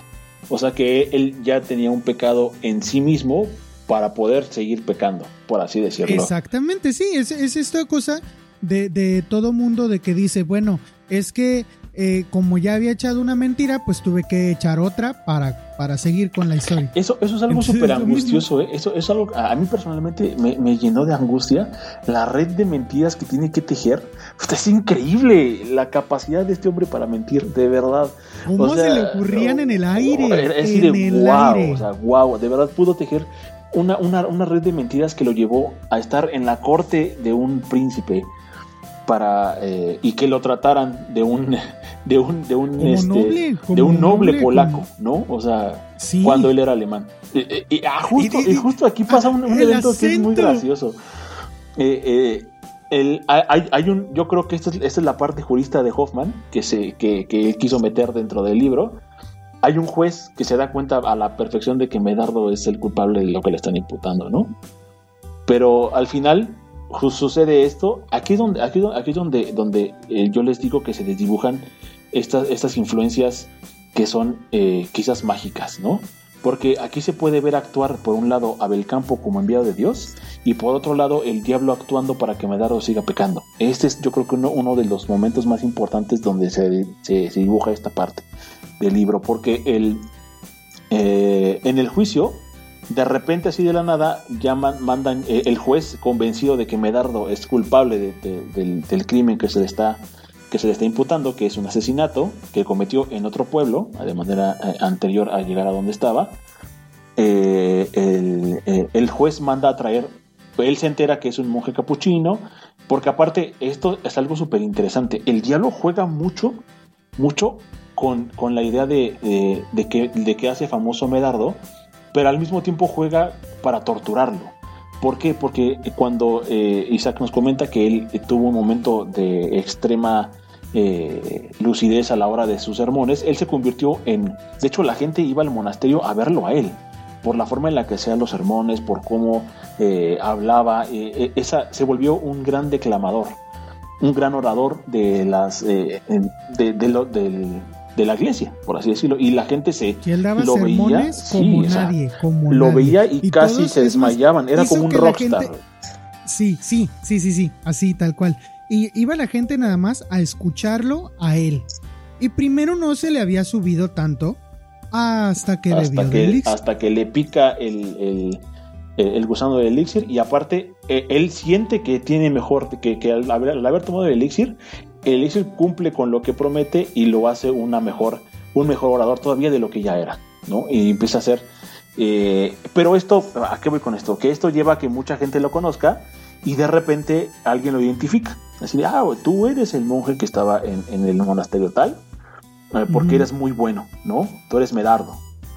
Y tómala, que se entera el, juez de esta, de esta condición y va y, manda a traer a uno de los, de, de los hermanos de la, de la orden eh, de la orden eh, para que lo identifique del monasterio y sí, lo identifica. Entonces está, está el, libro en un punto dices, güey, ya lo van a condenar, o sea, este güey ya, no tiene forma. Y de repente viene como que este, esta, esta contraparte de la influencia del diablo, donde de la nada sale este doble que hemos hablado acerca de, del de Hoffman, y, eh, que es un doble muy importante, que si no quisiera meterme muchos spoilers ahí, porque sí, ese sí es súper importante. Sí, no, no, ese sí es importante. Pero de repente llega, un, llega un doble que, que, lo, que lo salva, lo salva así de la noche a la mañana. Y hasta el Que ahí es donde, a, lo largo de la historia, había, hubo muchas apariciones, pero que Medardo nunca supo de ellas. Había cosas que la gente decía, ah, es que tú eres fulanito, ¿verdad? Sí, sí soy yo pero Medardo no sabía a quién se referían, pero él nomás seguía la corriente. Exacto. Esto de fake it till you make it, así, así Medardo. finge que lo eres hasta que se la crea. Exactamente. Entonces, este, Medardo así todo el tiempo y todo el tiempo lo confundían con una persona completamente diferente a lo que era él. Y ese es el en el en el juicio es precisamente en donde él se topa con su doble. Y, aparte, eso, es un momento súper, súper, eh, vamos a decirlo, culminante, porque, porque Medardo termina por reconocer que es un mentiroso. Porque aparte el, el, el juez este, eh, para desgracia de Medardo, sabía hablar muy bien polaco. ¿no? Entonces, cuando, acento, cuando le dice, a ver, pues habla polaco, güey, tú eres polaco, ¿por qué no hablas polaco? Y de repente empieza a pronunciar unas palabras medio eh, y dice, a ver, eso es, eso es un acento chafa, dice, tienes todo el acento alemán, o sea, no, no me quieras engañar, no me quieras ver la cara, ¿no? Al final, eh, el juez se ve en, eh, eh, en la necesidad de manos. de liberarlo porque llega esta persona que incluso el propio Merardo clamó decir, y sin saberlo, que él tenía un doble y que seguramente ese doble lo quería, lo quería imputar de los cargos. Y en su desesperación ya, ya decía puras incoherencias sus mentiras, sus mentiras Sí, ya ya no es que, la- relacionaban. es, que di- es la típica, mira. Sí. En la iglesia, la típica es el diablo me hizo hacerlo. Sí. Ante un juez, la típica es eh, yo no fui, fue mi doble malvado. Eh, y, y- pero, pero pues, si no aparece en ese momento el doble malvado, eh, no, no, no No hubiera tenido. ahí- Le apareció el maldito doble malvado. Y yo creo que en ahí, pleno ahí es la contraparte de Belcampo, ahí sí es el diablo actuando para que este güey se pueda zafar y pueda continuar demostrando que merece la condenación, ¿no?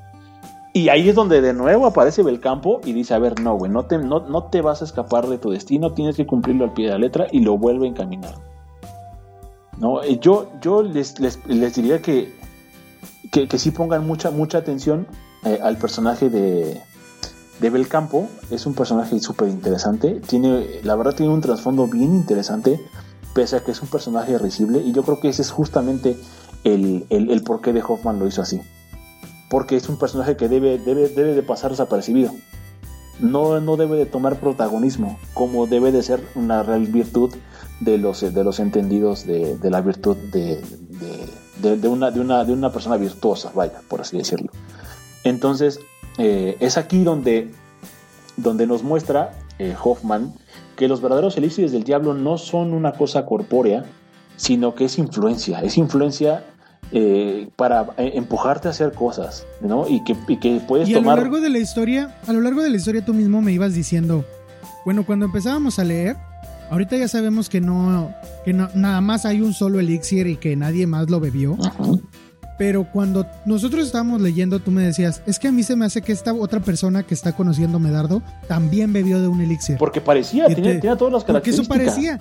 Claro, ¿No? porque así como a Medardo, por ejemplo, le había dado por, por la soberbia, quizá a alguien más le había dado por la envidia, O la y vanidad. entonces tú decías, y la vanidad, exacto, y entonces tú decías, es que esta persona está, está de pura envidia queriendo hacer estas otras cosas malas, seguramente, ah, y todo le sale bien, seguramente bebió un elixir. Y resulta que no, y a partir de allí, igual como en todo libro, la, la influencia del diablo nunca es corpórea, la presencia de los elixires está completamente fuera de- del contexto, y ahí ya pasa a ser solamente la naturaleza humana la que toma lugar en, en- en- la historia, ¿no? Como aquello que mueve a las personas a hacer estas cantidad de cosas eh, atroces o moralmente incorrectas que hacen. Porque se va topando Medardo con una y otra y otra persona que hacen cosas moralmente mal, mal vistas que, que pues la verdad es que va desde todo, o sea, va sobre la lujuria, va sobre la- el, el asesinato, va sobre la envidia, todo, de todo hacen que son pecados que están condenados por, por Dios y que tú dices, ah, es que entonces cada elixir representa un pecado. No, no, no, es la, la misma eh, gente y, que- y que, en, en su naturaleza está ser así, pero pues ellos se dejan, se dejan ser. Quizá ahí es donde uno dice, bueno, es que Medardo ya era así, pero no se había dejado. Pero fíjate, también habla de una cosa que a mí me, me parece muy interesante. Tenemos como humanos todos estos eh, deseos y podemos llegar a resultar esclavizados por ellos, pero solamente si nosotros nos dejamos. Es decir, al final de cuentas la novela tiene esta moraleja de- donde te demuestra que puedes, puedes tú mismo... mm, la Biblia lo, lo dice de manera figurativa, pero en la tradición católica se lo han tomado durante mucho tiempo de manera, de manera literal, en donde dice, pues flagelas tu cuerpo, eh, o es decir, conduces a tu cuerpo como un esclavo a fin de no eh, caer en este tipo de, de pecados, pero eh, aquí Medardo lo hace mediante un proceso de autoflagelación literal. Se latiguea, se, se pasa hambres, pasa. Y todo esto. Sí, sí, sí, no, pero horrible, horrible. Es decir, aquí también, y también hay un llamado de atención en este libro hacia todo el proceso de expiación que tuvo que llevar Medardo, porque había gente que le decía, ya párale. O sea, es demasiado. ¿Qué quieres? Es más, había gente que decía, es que tú quieres llamar la atención. Y él genuinamente no quería llamar la atención. Él genuinamente estaba buscando expiar todos sus pecados. Pero a él le habían enseñado que esa era la mejor manera de hacerlo. Y, lo estaba haciendo así porque así, decía, así dice la iglesia que tenía que hacer. Entonces, también me encanta esta exploración que hace Hoffman de todos los rituales católicos, de todas las, las peripecias que tuvo que hacer Medardo para lograr eh, pues en su conciencia estar tranquilo. Porque no solamente es la confesión, digo, la confesión es un ritual que todo mundo conoce de la, de la Iglesia Católica, pero no solamente es, es eso el único, el único paso. Después de la confesión viene la penitencia. Y la penitencia que Medardo se infligió rebasó por mucho lo que le dijeron que hiciera. Entonces, eh, llegó, llegó a oídos del Papa, incluso, y el Papa le dijo, ¿qué quieres? ¿Por qué estás haciendo tal cosa? O sea, eh, y, hasta incluso le dijo el Papa, tú lo que quieres es que la gente te vea como un santo. Y la gente lo había empezado a ver como un santo. Y fue entonces cuando él dijo, estoy llamando mucho la atención, ya no me voy a hacer muy, muy obvio. Entonces, él genuinamente estaba buscando la expiación de sus pecados. Lo, con lo que yo más me quedo, aparte de que es una historia, es un thriller psicológico maravilloso este, este libro, es con esta idea que yo rescato del libro de, sí es cierto, los humanos podemos caer presa de nuestros propios deseos, pero también es cierto que podemos nosotros mismos autocontrolarnos y, y utilizar pues el, el mecanismo que te funcione. Yo no te voy a decir si...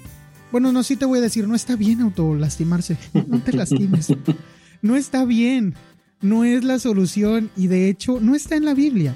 Pero, pero fuera de eso, sí te puedes controlar a ti mismo, es decir, tú tienes un mecanismo que se llama conciencia y pues si la entrenas, te va a funcionar muy bien para que no hagas cosas que veas que son malas y que si hagas cosas que son buenas. Nada más entrénala. Medardo se dio cuenta de que su conciencia le, le, seguía lastimando y es ahí donde yo me, donde yo me quedo, bueno, puede, puede redimirse, puede eh, la persona pues eh, retomar la conciencia y volver a educarla y volver a, hacer las cosas bien. Y es justo lo que logra hacer Medardo después de muchísimos sacrificios, después incluso de perder a, alguien muy importante.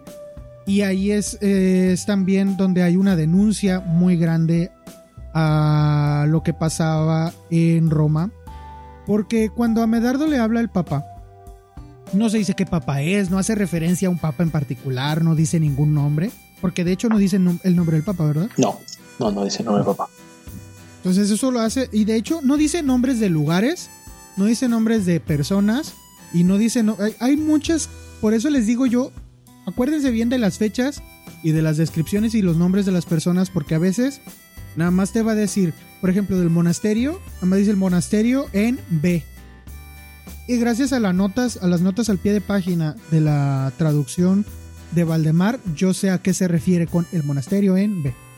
Pero eh, si, no lo, si no lo ves, eh, hay otras omisiones que se hicieron precisamente para evitar hacer alusión a un lugar o a una persona en particular porque estos lugares evidentemente son reales. El Papa es una figura real. Y la crítica es muy dura, o sea, la, crítica que hace justo con el tema, porque al Papa lo pone, lo pone al, al ras de suelo como cualquier persona de a pie, o sea, con esto que le pasa. Cualquier humano, como cualquier, humano. O sea, y, el Papa es visto como el emisario, de, como el vicario de Cristo, o sea, como alguien de una moral suprema. Y, su moral deja mucho que desear en el libro. Totalmente. Y, y, y la verdad es que al final es culpable incluso de aquello que hizo que, que Medardo se infligiera tantísimo, tantísimo dolor. De soberbia y, de, como si nada. Sí, y, como si nada. O sea, y él como si nada. Ese yo creo que es, que, ese, es el pináculo de la, de la crítica que hace a la Iglesia Católica Hoffman ahí, porque dice, si este es el representante que, que se eligió para representar la fe de toda una de toda una nación, por así decirlo, de creyentes, de toda una iglesia, eh, y que es capaz de caer por tan poco. O sea, ni siquiera el, el Papa ni siquiera bebió de los elixires. El Papa simplemente sintió, sintió envidia se vio, se vio achicado en su, en su posición y decidió, y decidió incluso ofrecerle un puesto de cardenal y de darle toda la pompa a Medardo con tal de que se dejara de eso y dejara que el Papa tuviera la gloria que debería de tener el Papa. O sea, Exactamente. Es, es, un, es, una crítica que me parece. Es una crítica increíble. Buenísima, increíble. y sobre todo. con todo el contexto que ya traes del libro, o sea, dices, o sea, es verdad, los elixires del diablo no son otra cosa que, que, una excusa para que el ser humano deje de rienda suelta a sus. Y aquí, aquí, o sea, dirán ustedes, bueno, eh, y, y por qué es considerada un thriller? Pues porque la angustia que te hace vivir Medardo, cuando si tú te pones los zapatos de Medardo, y sientes la angustia. Llega un momento, o sea, después de que, de que pasa esto que, le contamos, que les contamos del tema del juicio, Medardo ya está derrotado en todos los sentidos. O sea, ya saben que es un mentiroso, ya saben que, que o sea, eh, prácticamente lo, lo, lanzan a patadas por, por ser una persona deplorable. Y es aquí donde el diablo comienza como a, a, ganar esta, esta batalla, por así decirlo. Y de nuevo, milagrosamente, Belcampo aparece y hace, hace, hace que, esto suceda. El viaje, el viaje transcurre en dos, en dos puntos, del monasterio a Roma y el viaje de regreso. En el viaje de regreso... Pero el viaje de regreso es mucho más corto. Es muchísimo más corto, pero es mucho más contundente, porque Medardo se da cuenta de algo, pisoteó a mucha gente. La pisoteó al grado de, llegar a este, a este, este grado maquiavélico de el fin justifica los medios. ¿no? Eh, y, gente inocente, gente que confiaba en él, gente que depositó su confianza eh, para hacer un bien mayor, acabó mal, ¿no? Simplemente el, cuidador. La misma persona que estaba era el. el, el ¿cómo, dices que se llamaba? El, el que era el, el líder de ahí del monasterio. ¿Leonardo? Leonardo, pero, pero ¿qué puesto era el de Leonardo? El abad. El abad. El mismo abad que había confiado tanto en él y que ya había visto toda su confianza este, echada a la basura. Él mismo ve a Medardo antes de morir, eh, bajo las órdenes del Papa, y le dice, qué bueno que estás aquí. Se lo ve con cariño. Y todo, y, y tú dices, híjole, tanta confianza que le tenía Leonardo y tan, tan buena amistad que tenía con él desde pequeño. Eh, fue prácticamente la figura paterna que él no tuvo eh, en, su niñez porque él no tuvo papá. Y entonces, híjole, Medardo, todo eso, eso, eso fue la última consecuencia de las acciones de Medardo. No, y, de hecho, la, expiación, como dices, o sea, hace muy bien esta, esta referencia de decir que ese no es el camino porque a pesar de que Medardo se infligió dolor y se infligió un flagelo bastante considerable, eh, dejó de comer, vivió en las catacumbas, o sea, eh, eh, hizo, hizo, hizo de su vida un infierno durante unos meses, o sea, tal cual. Y, pero el, real infierno viene en, ver todo lo que pisoteó atrás, todo lo que, lo que sus mentiras hizo. Su madre murió y no estuvo a su lado, por ejemplo, ¿no? Y su madre se fue creyendo que, que su hijo estaba metido en problemas, porque hasta a oído de su madre llegó el juicio que tuvo con, con el, con este, con este juez y ella se fue pensando que Medardo era una persona que no, que no acató las, eh, las reglas divinas y su madre era una persona profundamente eh, religiosa. Entonces fue como un dardo así.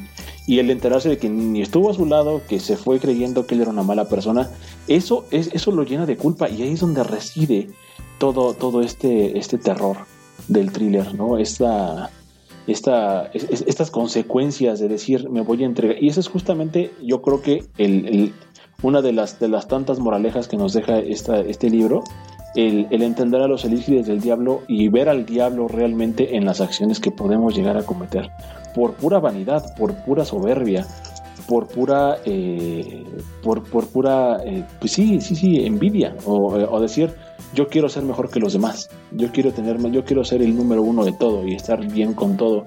Y no me importa si tengo que matar, si tengo que pisotear, si tengo que eh, incluso este, destruirle la vida a alguien. Porque si lo ponemos en el contexto de, este juicio, a la otra persona que milagrosamente apareció, iban a condenarlo a la muerte, lo que le tocaba a Medardo. O sea, él dejó que alguien más muriera en su lugar por, por, por seguir adelante y eso es algo que, que, es una moraleja interesante. Es interesante y que también nos enseña mucho acerca de esta, de esta falsa, falsa eh, y pues sí, esta, este, este, este, velo que tenemos todos en los ojos de decir que, que, podemos justificar nuestras acciones, ¿no? Evidentemente hay algunas cosas ya plantándonos en la vida real que sí pueden estar, eh, pues a lo mejor eh, sí fundamentadas en decir, bueno, estas cosas se hacen por esto, se hacen por aquello, pero cuando se trata de un deseo, de un deseo totalmente, eh, pues carnal, un deseo netamente humano, están las dos vertientes, ¿no? La parte que dice que la Iglesia Católica es, es una doble moralista por, por decir que los hombres no pueden mantener una relación amorosa cuando el amor es un, es un valor que ellos mismos promulgan. Y por otro lado, en la parte donde el propio ser humano se quiere justificar en un ser sobrenatural para poder darse rienda suelta a todo lo que, a todo lo que quiere sin importar absolutamente nada, ¿no? Entonces, eso para mí es, algo que, hacer, la, hacer la anotación, hacer la anotación nada más de que esto no es algo que estemos diciendo nosotros gratuitamente nada más por hablar mal de una religión. Eh, no es nada más porque estemos hablando mal de una religión a la que no pertenezcamos. Es simplemente lo que el escritor dejó allí. Y era, era el contexto de su sociedad. Una sociedad que, estaba, que era profundamente católica. Una sociedad que veía en el catolicismo lo que, lo que no ocurre ahorita, por ejemplo. Que ahorita en ese momento si no eras católico eras protestante y eras mal visto. Y no había de otra, porque si no eras católico, eras protestante. Ahorita si no eres católico, eres cristiano, eres protestante, eres ateo, eres agnóstico, eres... En ese momento no. Entonces, por eso, por eso el escritor dejó todo esto allí, porque pues el, el poder ahí se concentraba. Incluso las leyes, a la hora de juzgar a alguien, se juzgaba de manera moral según lo que decía la iglesia y entonces se determinaba si eso constituía un delito y a la vez un pecado. Entonces no se puede deslindar eh, este tema cuando hablamos del libro porque el mismo libro se fundamenta en todo eso. Entonces, gente, tómensela con calma, no somos nosotros, así lo escribió Hoffman. No, y, la verdad es que, es, que es, es, una postura válida. O sea, también, también hay, que, hay que ser justos en eso. Digo, independientemente de que eh haya muchas personas que nos escuchan que eh, sean católicos y que por supuesto respetamos sus creencias, es una postura válida también el, decir, bueno, es que no es perfecta, aparte.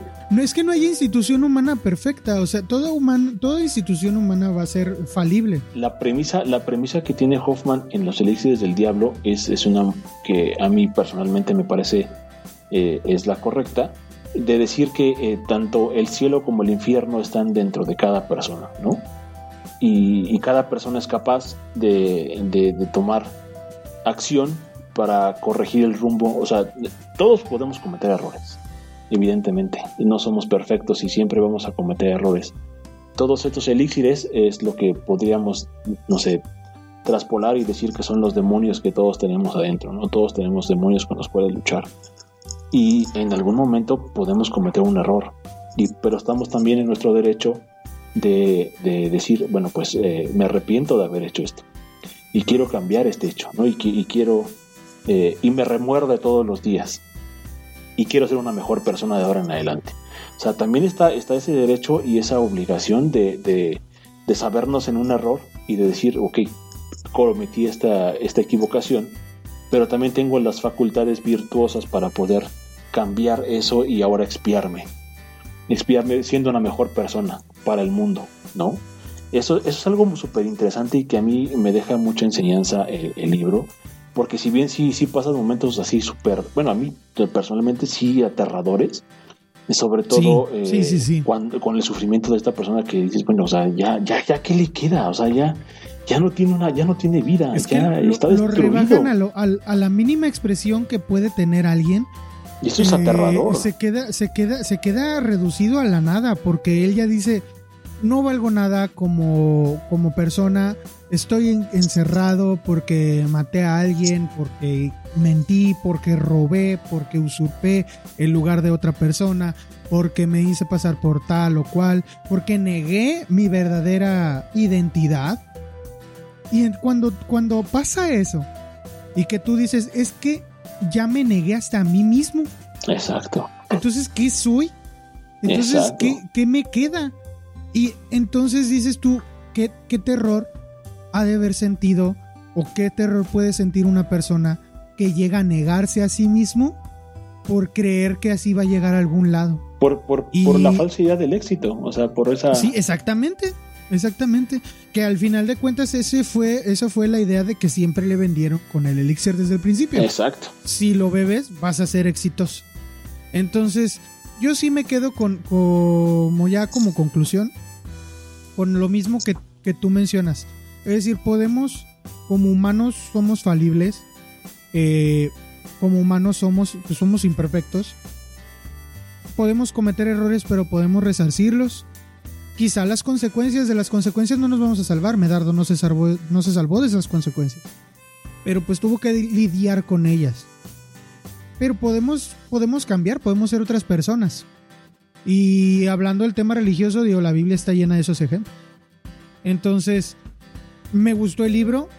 Creo que es una muy buena novela, creo que es un muy buen thriller. Si te gustan las novelas policíacas y todo esto, tiene mucho de eso, pero ambientado en 1800. Entonces, no, 1700. No, antes, 1300 era el medioevo. Rayos. Sí, es cierto. Pues tiene muchísimo de esas cosas que ves ahora en las novelas policíacas, pero en los 1300. Así que, pues sí, sí te gustará. Ah, bueno, a mí me gustó precisamente por eso. A mí también, digo, ya como conclusión, me, me gustó muchísimo la novela. Fue una, un, gran libro. Eh, eh, si bien no es, no es el monje de Matty Lewis, o sea, no lo es, eh, es un tributo a esa, a esa, a esa novela, pero está muy bien lograda. La verdad, es una novela que, que me llevó a estar eh, filosofando y pensando eh, en muchas cosas, incluso es introspectiva porque te hace pensar, te hace pensar sobre ti mismo, sobre, sobre todo esta, esta, estos demonios con los que cada uno debemos luchar todos los días y, de las excusas que podríamos, eh, si yo tuviera sus elixires del diablo, ¿qué sería capaz de hacer? ¿No? Entonces, es, es, algo, es algo muy interesante porque eh, yo creo que esta es una característica de todas las grandes obras del, del, arte en general humano, que te confrontan, no nada más en el, hecho de, darte un mensaje, sino de que te, te, agarran de los, de, los, de los pelos y dicen, a ver, güey, o sea, esto, esto es algo, eh, algo real, ¿no? Estamos hablando de una ficción, pero vamos a plantearnos aquí un tema una postura filosófica bastante interesante.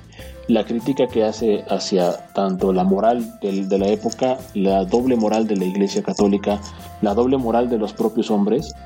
Y eh, algo, algo que quiero remarcar aquí, que es algo súper interesante, que, que de hecho fue como un... Fue un detalle, es un detalle en realidad, pero a mí me pareció súper importante dentro de la novela. O sea, Medardo, Medardo en realidad nunca, nunca tuvo la necesidad de renunciar a todo aquello que en su momento cometió y que cometió de mala forma. O sea, él por amor eh, hizo una cantidad de barbaridades que lo llevaron hasta este punto que acabamos de, hablar y de discutir. Pero antes de eso se le preguntó si estaba seguro de querer hacer lo que quería hacer. O sea, él tuvo la elección de decir, ¿sabes qué? No, yo quiero ser libre, quiero vivir mi vida como un cualquier persona y, entregarme a mis deseos, que no son malos. Pero a final de cuentas, la iglesia dice que lo son, entonces mi moral estaba entre, entre que sí, que no, tenía que cumplir con ciertos... Eh, o, quiso complacer a su madre y a un personaje que también es súper importante, que no hablamos de esa persona porque es importantísima en la vida de Medardo. Sí, ahorita no hablamos de muchas cosas. La verdad es que dimos el mínimo de spoilers posible. No les hemos dicho ni cómo se resuelve la vida de Medardo. Que, que ese es el meollo del asunto. El meollo del asunto, nosotros ya les platicamos muchísimas cosas. El meollo del asunto es quién es Medardo. Y Medardo no lo sabe hasta después ¿Y de por, regresar de qué, Roma. ¿Y por qué su viaje? ¿no? ¿Y por qué su viaje? Y de por qué a ¿Y él, cómo- precisamente a él. Cómo su viaje precisamente eh, le tenía que tocar a él y tenía que ser él y por qué los involucrados tenían que estar involucrados. Porque todo tiene una relación y todo está. Todos, todos los personajes que van a, que van a, a ver en la novela tienen una relación. Eh, Súper interesante. Es, es una novela intrincadísima, pero no está mal contada, o sea, no te haces bolas, eso es algo que me encantó. Que a pesar, que a pesar de todo, de toda esta maraña, tanto de las mentiras de Medardo como de las propias mentiras que Hoffman te dice a ti como lector, porque te, te oculta muchísimo y también te miente mucho, porque hay cosas que, que, que Medardo hace con una intención que tú dices, ah, esto va por acá, y al final termina siendo una cosa muy diferente. Sí, hay distintos arcos además, porque también hay, ahí está esta historia del doble de Medardo, que en la que, la que vas juntando por partes, y está la historia de Medardo, y están las historias que, que cuentan después, que le cuentan a Medardo de lo que ha pasado antes. No, y, lo, y Entonces, lo más hay como tres es que, arcos diferentes. es que este, este doble tenía que ser gracias Sí, al pasado de Medardo. Y aquí hay algo también súper interesante, ¿no? Que, que a Medardo le está tocando eh, hacer, hacer un- un- una peregrinación porque el, eh, las circunstancias tenían, tenían que buscar una forma de escapar, un- un cerrar el ciclo, por así decirlo. Y Medardo es, es esa persona, la persona que, que debe cerrar ese ciclo. que de hecho si te acuerdas, eh, cuando estábamos leyéndolo, ya tiene meses de que lo estábamos leyendo, dinero, estábamos diciendo, esta cosa es dark. Sí. Esta cosa es dark. Y esta, esta cosa es este, esta serie de que todo empieza donde acaba. Así, así es. Es, es muy buen, es muy, muy, muy buena novela. Pero la verdad El es que- final y el final, el final tengo que decirlo, tengo que decirlo, es un final que me fascinó. Porque, porque el, el héroe, el héroe no termina siendo el clásico héroe eh, totalmente laureado por, por, por, por haber. Porque al final de cuentas el héroe no es, no es perfecto, es un ser humano, tal cual. Como todos nosotros. Sí, no es, no es tratado tampoco como un héroe, digámoslo así. O sea, es, el protagonista, pero no por eso tiene que ser un héroe. Exactamente. Um, o sea, aceptan sus debilidades como humano que es y sus fortalezas como también todos las podemos tener y, y no por eso eh, termina beatificado y no por eso termina... Aunque sí hay alguien que termina beatificado. O no, sea, o sea, y hay alguien que hay alguien que asciende al cielo en ese momento. O sea, Dios no, mío, no o sea, tienen- no, eh, estuvo, está impactante ese final. O sea, si estás leyendo el final y tú eres de los que hasta se imagina los, las voces de las personas y se imagina el sonido de fondo y todo, va a ser una es experiencia. un viaje. Y es que aparte ahí hay que decir, Hoffman escribe con una... escribe delicioso. O sea, te describe todo y ahí es donde la novela gótica me, me llama más la atención. Porque sí, sí te describe todo de manera en la que puedes vivir ahí adentro. Entonces, ya, necesitamos dejar de hablar de esto porque nos va a durar tres horas el programa. Este, definitivamente es un libro que necesitan leer, aunque hayan escuchado hasta aquí el podcast. Necesitan leer el libro. No les dijimos qué onda con Medardo, les dijimos muchísimas cosas, sí les echamos varios spoilers. Es que, es que tiene un montón de subtramas y no, no, o sea, no, no tocamos, ni- porque aparte, eh, yo te, te digo, para mí Belcampo es un ángel y hay un montón de cosas que hace Belcampo que Es que de hecho, parte de lo que de lo que es esta obra es que los los estudiosos han podido analizarla y analizarla y cada vez que la ven, le ven otra cosa. Y cada vez que la ven alguien, de hecho el, el- prólogo de la edición de Valdemar dice que cada que alguien la estudia, cree haber encontrado por fin la, ore- la originalidad de la historia. Y resulta que no, que alguien viene y encuentra otra cosa totalmente diferente. Y pues miren, léanla y encuéntrenle ustedes lo que ustedes le ven. Exacto. Digo, la verdad es que es que Hoffman es Hoffman gracias a esta gran habilidad que tenía para contar historias, para escribir novelas y cuentos eh, que ya son unos clásicos. totalmente recomendable. Eh, eh, yo, yo, yo soy totalmente enemigo, y siempre lo he dicho y siempre lo voy a hacer, de, decirle a la gente que no puede entrarle a una novela o que no, que tiene que tener cierto conocimiento. No, o sea, ustedes entrenle a la novela, está buenísima. Y si, tiene, y si les toma tres meses leerla porque tienen que investigar palabras y eso, dense el tiempo, disfrútenla. Es una muy buena novela. Es una novela que les va a abrir la puerta a todo, a todo este lenguaje eh, eh, exagerado, cargado de la novela gótica, que es un deleite, es un deleite de Delicioso. verdad leerlo. Es, es, un deleite, en serio. O sea, si, si, si tienen la oportunidad, por favor, eh, consíganlo en, en Valdemar y eh, si no, pues la, versión de acá no está mal, pero la verdad es que deja algunos huequitos que pudieran causar. Eh, si les sale más barato, si les sale más barato, consíganse la de acá y vean por ahí las notitas electrónicas de Valdemar. exacto. Este, pues ya miren, ya aquí en, aquí en el Club del Tío ya siempre les hemos dicho, la verdad es que no, no es que fomentemos la piratería. Cuando puedan apoyen a sus editoriales y la verdad más que Valdemar nos ha hecho tantos favores, pero digo, a la comunidad lectora, no a nosotros, porque ¿qué quisiéramos que Valdemar nos hiciera favores? Patrocínanos, por favor, Valdemar. Patrocínanos, Valdemar, por favor. Pero sí, pero pónganle 100 pesitos más, no se compren la de acá, cómprense la de Valdemar, la del Club Diógenes, cuesta como 400 pesos. Y créanme, y créanme que va a ser una novela que incluso se, la van a releer. Es, buenísima, es una novela, y, justo como dice Isaac, yo creo que, no nada más los estudiosos, yo creo que todos nosotros, cada que releas a, Medardo y, te encuentres con esa aventura de su, de su vida, puede que en el momento en el que estés precisamente en, ese, en tu vida, te ayude a reflexionar sobre algo en particular, ¿no? Entonces... Conmigo lo hizo. No, conmigo también, por supuesto, también conmigo, ¿no? Entonces, eh, es, eso es algo característico del arte bien hecho, ¿no? Que te confronta, que te confronta y que es transgresor. Y no nada más de ser transgresor por, por decir voy a pegar un plátano a la pared con cinta de esta metálica. No, no, no. O sea, Para que se te caiga al rato y. es, es, transgresor porque te confronta con tus propias creencias y con, y con tus propios eh, valores. Entonces, es una muy buena novela, es para mí es un 10 de 10. Eh, sí. y, totalmente, totalmente recomendable, ¿no? Pues, eh, y seguro que si se la leen, van a querer leer más de Hoffman. Y seguro vamos a traer más cosas de Hoffman acá al Club del Tío porque es... Dejen que lleguen los libritos que les dije y vamos a hablar de sus cuentos. Yo creo que tenemos que empezar con El Hombre de la Arena porque es uno de los... es mi favorito. Yo tengo ganas de... Bueno, ya te había hablado de, estos cuentos, este, pero te digo que es que no los he leído y quiero, quiero ver cuáles... Si me consigo la versión electrónica primero, pues la leo en electrónica. No, no, no, espérate, espérate. yo tengo la de Valdemar y créeme, créeme, o sea, espérate la de Valdemar.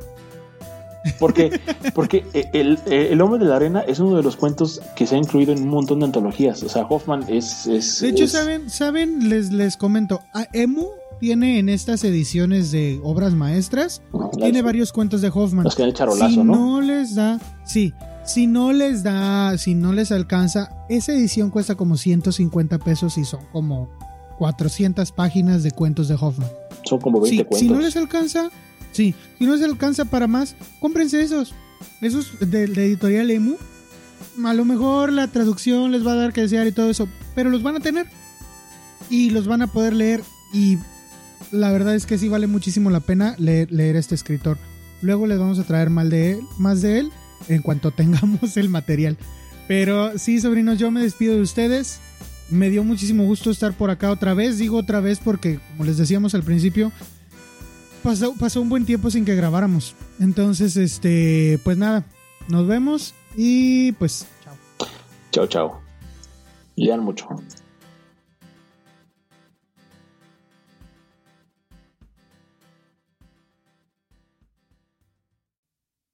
Esperamos que hayas disfrutado de este capítulo. Te recomiendo suscribirte para escuchar todos nuestros episodios futuros. Danos tu opinión por medio de nuestras redes sociales. En todos lados nos encuentras como el Club del Tío. Si nos quieres apoyar, la mejor manera de hacerlo hasta el momento es darle like, suscribirte, dejarnos un comentario y compartir. Yo soy el tío Isaac y nos escuchamos en el próximo episodio del Club del Tío.